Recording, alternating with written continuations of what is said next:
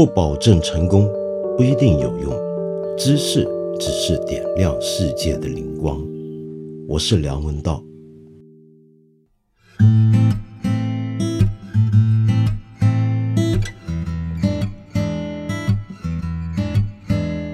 今天星期五，我们说点花边新闻好吗？前几天呢，我看国际新闻，看到一个很有意思的消息，那就是俄罗斯有很多城市要替自己地方的机场重新命名，有些是新建成的，有些是老早就有的机场。那么这次改名字呢，就是希望每个城市的市民自己在网上投票，选出一些最能够代表那个城市的一个历史上的名人，来为他们自己所在的这个城市的或者地方的机场命名。于是呢，就出了这么一件事儿。就是俄罗斯有一个城市叫做加里宁格勒，那么这个城市的市民，其中一个很热门的，他们认为能够代表他们这个城市的一个名人呢，就是非常伟大的哲学家伊曼纽尔·康德。你就算不读哲学，大概也都听过康德的名字吧？康德呢，是一个哲学史，甚至是人类思想史上里程碑一样的人物。那么，所以加里宁格勒很为这个哲学家骄傲。那么，于是有人就提出用他的名字来命名，但是遭到了反对。好，我们先说说为什么一个俄罗斯的城市的市民会选择康德来命名他们的机场。可能你也听过，康德是德国的哲学家，对不对？那么一说康德，大家马上就想起来德国哲学的那种严谨的风范。那么，怎么一个德国人会成了这个俄罗斯城市的骄傲呢？其实是这样的。在一九四五年的时候啊，二战期间，红军呢就占领了加里宁格勒这个地方。当时它的名字呢还叫做哥尼斯堡。那么事实上，这座城市自古以来都叫哥尼斯堡，是古代普鲁士人就定居下来的一个讲德语的一个城市。所以你可以说，它其实原来是德国的一个城市。这就是为什么康德本来就是这个城市的市民嘛。那个时候他还是属于普鲁士的一部分，所以理所当然的就成了普鲁士的后继国家德国的一个历史成员了。好，那么话说，当年在二战结束之后呢，原来的东普鲁士这个地方啊，有三分一的面积给了苏联，其余的呢就归给了波兰。那么自此之后，这座哥尼斯堡就变成了苏联统治下的一个城市。然后当时呢，又为了纪念那时候去世没多久的最高苏维埃主席。米哈伊·加里宁，所以这个城市就改了名字了，叫做加里宁格勒。就是这样子，这座城市才成了苏联的一个城市，也就是后来的今天俄罗斯的一个城市。但是这个地方啊，你要是看地图，你会觉得它有点诡异。为什么呢？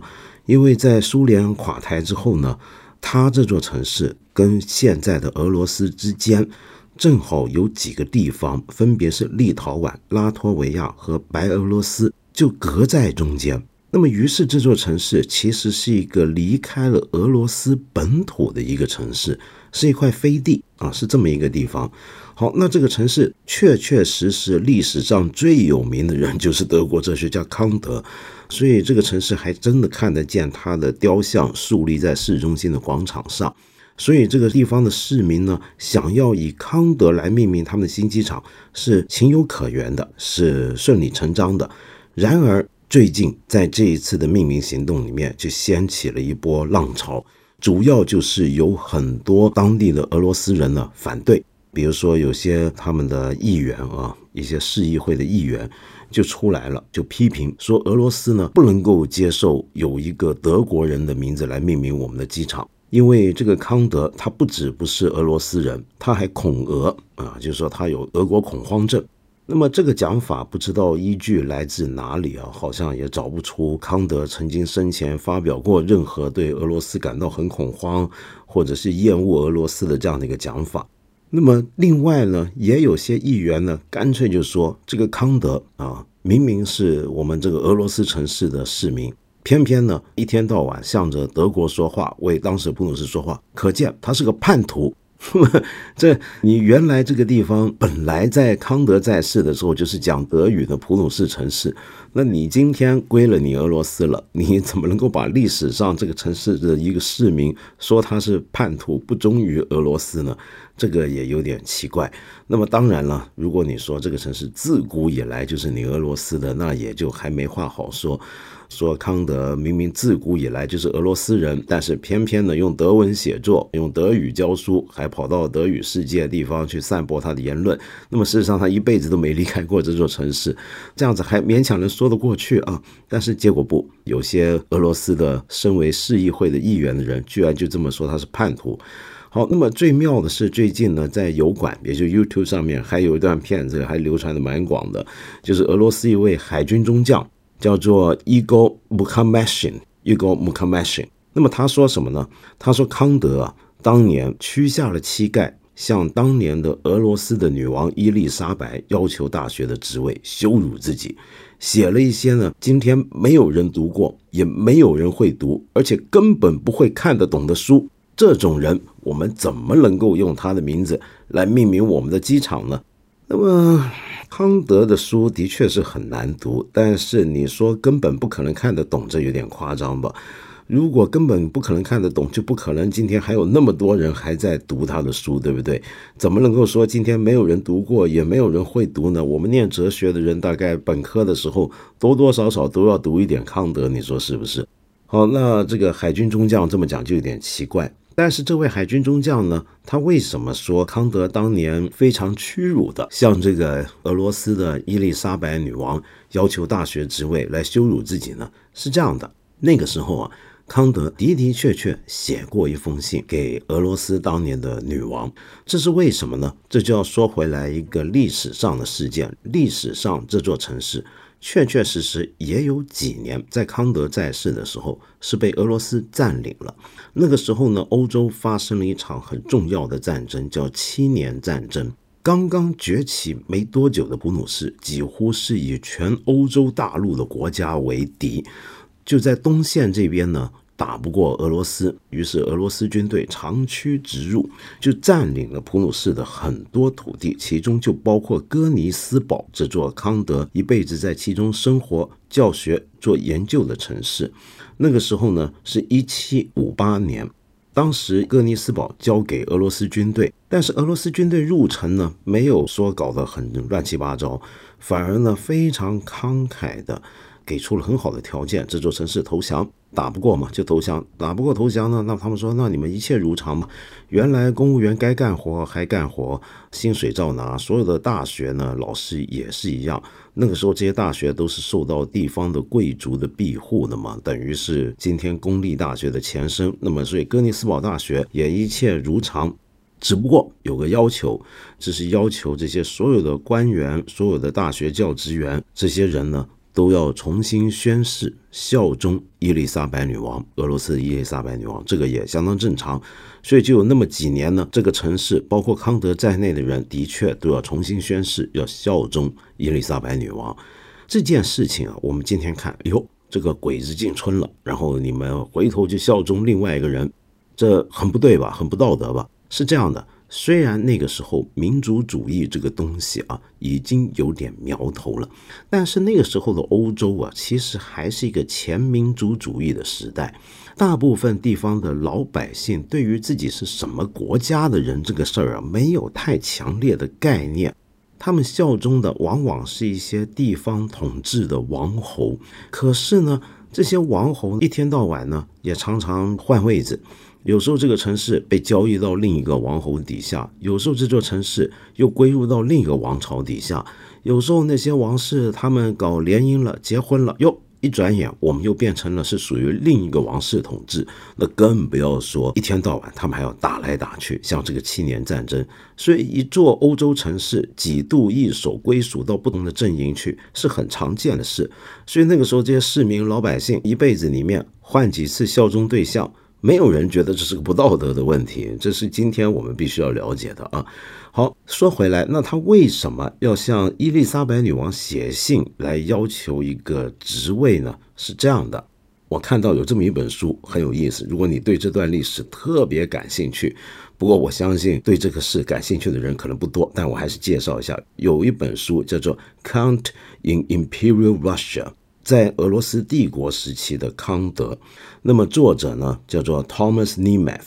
他是纽约大学的一位学者，那么他在这本书里面就说到，一七五八年哥尼斯堡交给俄军的时候是一月份，十二月份的时候呢，这个大学原来的逻辑和形而上学教授就去世了，于是康德呢就写信给学校，希望能够填补这个空缺，由他代替这个职位。那么他写信给学校当局还不止。还按照当年的规矩，要写给这个学校的庇护人或者名誉赞助人，那么也就是这个学校最后所归属的那个王侯。而当年那个王侯是谁呢？那当然就是新成了这个城市的主子的伊丽莎白女王。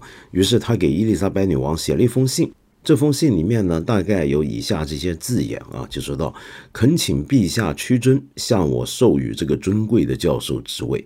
我相信学术参议院议员将会支持我最谦卑的要求，并且证明我相关的能力。后面呢，最后下款还写着：“我愿意用我的生命做最恳切的奉献，做你最真诚的奴仆、最忠诚的仆人。”有这么样一个讲法。所以这个海军中将就说：“你看他太不要脸了，能够写这么一封信来要求一个职位啊？哪有人这样子写东西的？这还不是贬损自己的人格吗？”可是这个东西啊，也得回头来看，刚才那些话在那个年代简直是行话。直到今天，英语国家里面，比如说特别是英国，偶尔你还能够见到有一些人写东西，下款会写着“做你最忠诚的奴仆”。那么这是一种纯粹的客气，而且呢是特别写给那种很高贵的上级，比如说女王。那来写这个东西呢，简直就是一个必然要用的一整套的行话，一种官方文件上面的指定的用语。这个我们都应该不陌生，对不对？应该都很熟悉嘛。那么大概就是这么一回事儿。而且这封信，伊丽莎白女王到底自己有没有看，都很难讲，因为这个信说是写给她，但其实的话，底下的可能是统治这座城市的这些俄罗斯将领们，他们来判断。好，那么但是当时呢？呃，康德还是没有在那个时候拿到这个席位，为什么呢？因为当时有一个年资比他更长的一个学者在排着队呢，大概就是这样。可是呢，话说回来，那个时候康德跟进城的这些俄罗斯的军人们、将领们关系其实搞得挺不错的。你比如说，刚刚进城控制这座城市的一个俄罗斯将军啊，据说就常常去哥尼斯堡听康德的讲课，因为康德的哲学在那个时候至少在这片区域已经很有名了。而那个时候的将军和今天我们刚刚看到那个说再也没有人会读康德的书那个海军中将不太一样。那个时候的将领啊，多半都是贵族出身，而贵族呢，打小得接受一套贵族教育，这个贵族教育就会把他们训练的相当有文化。不过当然了，俄罗斯的这种文化教育比起欧洲其他国家来讲，算是晚了一点。一七五五年之前呢，还没有大学的存在在俄罗斯，直到莫斯科大学成立。好，话说回来，俄罗斯人跟康德关系不错，而且康德呢，后来即便俄罗斯人离开了、走了，这座城市还给普鲁士了，他依然能够在一些俄罗斯留下来的外交官的圈子里面，私人给他们开哲学课。那是个什么年代？你回想起来啊，外交官也好，将军也好，听说这有个大哲学家，都想去听他讲哲学课，那么甚至还要请他来自己家里面私人开课。那么不是说找一个什么名流一起吃顿饭，不是这个样子，嗯，那真是一个美好年代。好，那么再说回来啊，这整件事基本上呢就是一个，我可以说是个闹剧。但是最胡闹的地方还是刚才我说的，有些这座城市的市民跟议员们认为康德是叛徒这一点，这个就不用我多说了，对不对？但是除了刚才我说的，他们认为他身为俄罗斯城市的市民，历史上的市民。不效忠俄罗斯，那么这是个叛徒。但是还有一个理由，就是当地的大教堂的发言人呢，他就出来说话。这个大教堂正好也就是康德的坟墓，就埋在这个教堂里面。他说啊，对于市民跟对于所有能够思考的人们而言，康德根本不是任何国家的公民，而是全球中的一个伟大的个体。哇，这话出来不得了了，更让那些愤怒的这座城市部分俄罗斯老百姓觉得受不了。你想想看，这还像话吗？他明明是我们俄罗斯城市里面的一员，那么这时候你说他不属于任何一个国家，而是属于全人类，这反了，这太不爱国了。那么于是呢，支持康德的这帮人都被认为是不爱国的俄罗斯人了。那么至于现在这个地方的大学，很有趣，就加里宁格勒这座城市的大学叫什么大学？你知道吗？这座大学的名字呢，就叫做伊曼纽康德波罗的海联邦大学。那么正是用他的名字来命名的这个地方大学，这个是俄罗斯的国立大学里面的哲学系的系主任瓦丁沙里他就说了一句话，他说。的确，我们这个地方呢，部分俄罗斯社群是不喜欢康德的，因为他们连自己在想什么都没有搞懂，对不对？那么更何况搞懂康德？那么这话说的有点狠，那么对他的同胞批评的有点太过犀利了。好，但是无论如何，话说回来，这个东西让我想到一个有趣的东西，就是在哲学上面、伦理学、政治哲学上面有一套东西叫做世界主义。那这个世界主义是怎么一回事呢？很多人就认为啊，在这个世界主义的思想史的脉络里面，康德是其中一个起到承先启后的作用的人。他写过几篇文章，谈到世界公民这个概念，也就是我们每一个人不只是一个个体，不只是一个民族国家的成员，同时还是整个世界的公民。而这个世界公民的这个身份，有时候甚至要比我们作为一个国家的公民的身份还重要，甚至在道德上面更具有优先地位。那这个详细的理论是怎么样？那么就像刚才我引述的那位俄罗斯海军中将所讲。康德哲学很复杂，我们这个节目呢是希望陪着你的一个节目，就别搞那么复杂，不说这么多。但如果你真的感兴趣，我推荐你可以看今天的德国蒂宾根大学有一位哲学教授，他叫做奥特弗林德赫费。那么今年十月才来清华讲课，就教授康德哲学里面跟世界公民相关的话题。那么他有一本书呢。翻译成英文的，我倒读过一点，叫做《Kant's Postmopolitan Theory of Law and Peace》。那么这部书，如果你能够弄到的话，可惜还没有中文版，你就先看英文版，或者你会德文看德文版，那么你大概就会有点比较清晰而详尽的了解。但是我们不要说太复杂，我们就简单跟大家讲讲世界主义到底是怎么一回事。是这样的，他们会认为啊，最简单的讲法。从我们今天很多中国人角度来讲，是很离经叛道的。那就是爱国这件事，不是一个道德上的德目。也就是说，如果你很爱国的话，那么你具有这种热情，作为一个人来讲，我们可以很赞赏、欣赏你的这种热情。但是，也就像欣赏你对你喜欢的任何事物投入的热情一样，这种热情本身不具有道德价值。那为什么会这么讲呢？爱国难道是不道德的吗？不是，而是爱国是非道德的，就跟道德无关，就跟你爱打网球、爱玩网游差不多。那这么讲还是很过分，对不对？但到底这个讲法的理据在哪呢？是这样的，让我们回到一个很基本的地方，就是什么叫做一个合理的道德判断。就拿一个谈世界主义或者谈道德判断这个问题的时候，最容易拿出来的例子来讲好了。比如说，有的人不喜欢同性恋，他觉得同性恋不道德。那你问他为什么同性恋不道德的话，他可能说：因为我觉得同性恋很让我恶心。或许他会说：因为我讨厌同性恋。甚至他会说：那因为我是个异性恋啊，那所以我觉得同性恋不道德。那么请问，以上三个讲法。算不算是一个道德判断？你可能跟我一样都会觉得，哎，这好像不算是道德判断。为什么呢？因为你举出来的理由全部都是围绕着你自己的感受，比如说你说他恶心，或者说围绕着你的身份，因为你是个异性恋者，或者围绕着你的喜好，因为你讨厌同性恋。你不能够说一个东西不道德，一种行为不道德，是因为你不喜欢。或者说因为你不具备那种倾向，或者因为你不会做那件事，所以他就不道德，这是不对的，对不对？那道德判断怎么样才叫是道德判断？它应该是跟我们个人的身份、我们个人的偏好无关的，它应该是非个人的一件事情。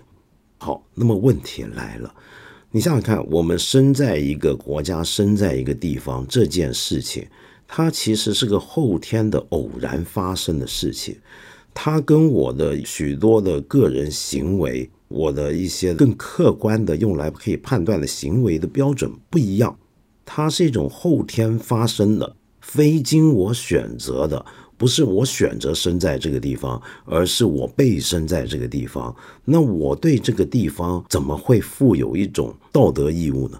道德这个东西，同时还应该是我能够为他负责的东西。比如说，我偷了东西，那我要为他负责，因为这事儿是我干的。但是我身在这个地方，不是我的行为。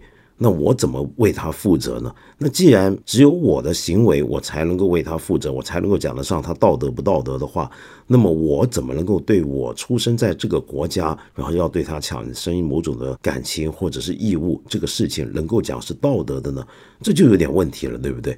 好，那么所以世界主义者就从这个角度来讲，爱国恐怕不是一种德目。那么你可能又会说了，哎，那问题来了。那比如说，我生在我家，恰好是我有这么一个爸爸妈妈，那难道我孝顺他们都变成非道德了吗？哎，这我们要搞清楚。首先，并不是叫你不要孝顺你爸爸妈妈，因为这种感情是很天然的。正如我生在中国，那我爱国，这是一种我后天养成的一种情感，那这个情感是很珍贵的。但是世界主义者只是说，它不一定是种德目。好，那么再来，我们还可以这么讲，孝顺这件事情，我们可以说它是某种可被论证的道德义务。那么问题只不过是爱国能不能够被论证成为是一种义务，一种道德上的义务要求，或者一种像孝顺一样的这种德目呢？这就是一个讨论了。但是呢，我们基本上可以讲就是说，你能够说一个人爱自己的国家是德目的话，你同时也就要承认别的人爱他们自己的国家也是一种德目。那这个德目该怎么样去论证呢？这就有点超出我们今天讨论的范围。将来有机会，我跟大家继续接着讨论这个事儿。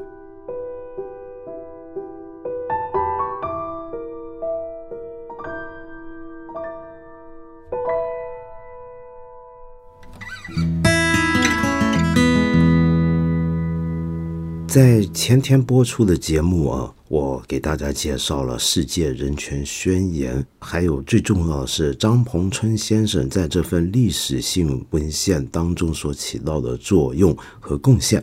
这期节目推出之后呢，我们收到了一位非常特别的来信，那就是中国公安大学的华国宇老师，他呢指出我这期节目呢涉嫌抄袭他的专著。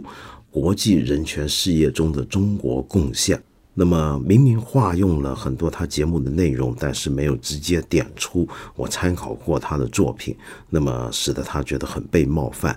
那么我在此呢向您郑重道歉，华老师。呃，事实上啊，我做这么多年的节目，都是希望普及各种文化知识，那么中间呢。一定是站在许多位巨人的肩膀之上的。我不可能是所有事情的专家，我甚至不是任何一件事情的专家。我全靠阅读了或者吸收了这么多的学者，他们在各自的领域里面的努力，不是他们的贡献，我是做不了这些事的。我要做的事情就是透过我个人的方法跟渠道，向各位去。广布一下那些可能平常在象牙塔内大家所不知道的一些重要的学者他们的努力和工作。那么事实上，我在一些我比较长篇专门的、严肃一点的读书节目，比如说《一千零一夜》里面，我都有一个习惯，就是在每一期节目之后都会列出一些我为了做那期节目所参考到的书单，也都是这个用意。但是呢，由于八分这个节目一开始就比较轻松，希望有点陪伴性质，所以呢，我就省略了这点。现在想起来呢，恐怕是非常不妥的。所以你会看到我在今天这个节目里面呢，就已经点出了我在这期节目里面过去曾经参考过的两本书。对我忘了说，今天我看到的这个新闻，它的来源是分别来自英国的《金融时报》，还有德国的《德国之声》。当然也有别的新闻来源，但这两个新闻来源对刚才我说的机场事件有比较详尽的报道。那么我也介绍大家，如果有办法的话，去找来看一看。那么说回华先生的这本著作，那其实我当时最早关注到张鹏春先生呢，是我一开始知道他的名字的时候呢，恐怕是在二零一二年左右。那么到了二零一三年那个时候呢，我们国内有一帮朋友呢，就包括我个人在内，当时我们就呼吁全国人大尽快批准加入《公民权利和政治权利国际公约》。那么希望能够落实很多的人权宣言中的观念。那么在那个时候呢，有很多讨论，就只是人权这个东西到底是不是个在中国落得住脚的东西，一个概念。那么那个时候我就回头哎看了一批这样的一些书籍文章。那其中呢，我第一本看到的，也就是这些书里面比较早出版的，也就是我给大家介绍的那部《美丽新世界》。那之所以只在节目点出它呢，那是因为那本书不只是我最早看到的有关于张鹏春先生记载的这么一个书籍，而且也是因为它最容易看、最通俗，比较符合这个节目的性质。那除此之外呢，后来随着我的阅读，继续对这个题目感到兴趣。我觉得还有两本书也在我做这期节目的时候起到了很大的作用。那么一部呢，就是比华先生这部著作要早一点的，早几年的台湾学者陈耀华的《人权不是舶来品：华文化哲学的人权探究》。那么最后呢，就是华先生这部著作，我是前一两年，也就是刚出版的时候才知道有这部书。好，那么这些呢，就是我做这个节目的时候的参考来源。但是呢，就像我在节目所讲的，我做那期节目的时候，我人在台中，手上都没有这些作品，所以都是凭记忆去录这期节目。那么，所以说呢，如果华先生您发现我这个节目里面有许多东西，哎，怎么那么像您的著作所提到的东西呢？那可以说的是，我真的不是对着你的书来讲。而是您的作品太让我印象深刻了。无论如何，非常感谢您的来信指正。我们八分这个节目每星期三、每星期五都会在看理想 APP 和看理想微信公众号同步更新。欢迎你给我留言，提出你的问题或者建议。我们今天就先聊到这里了，下期节目再接着谈。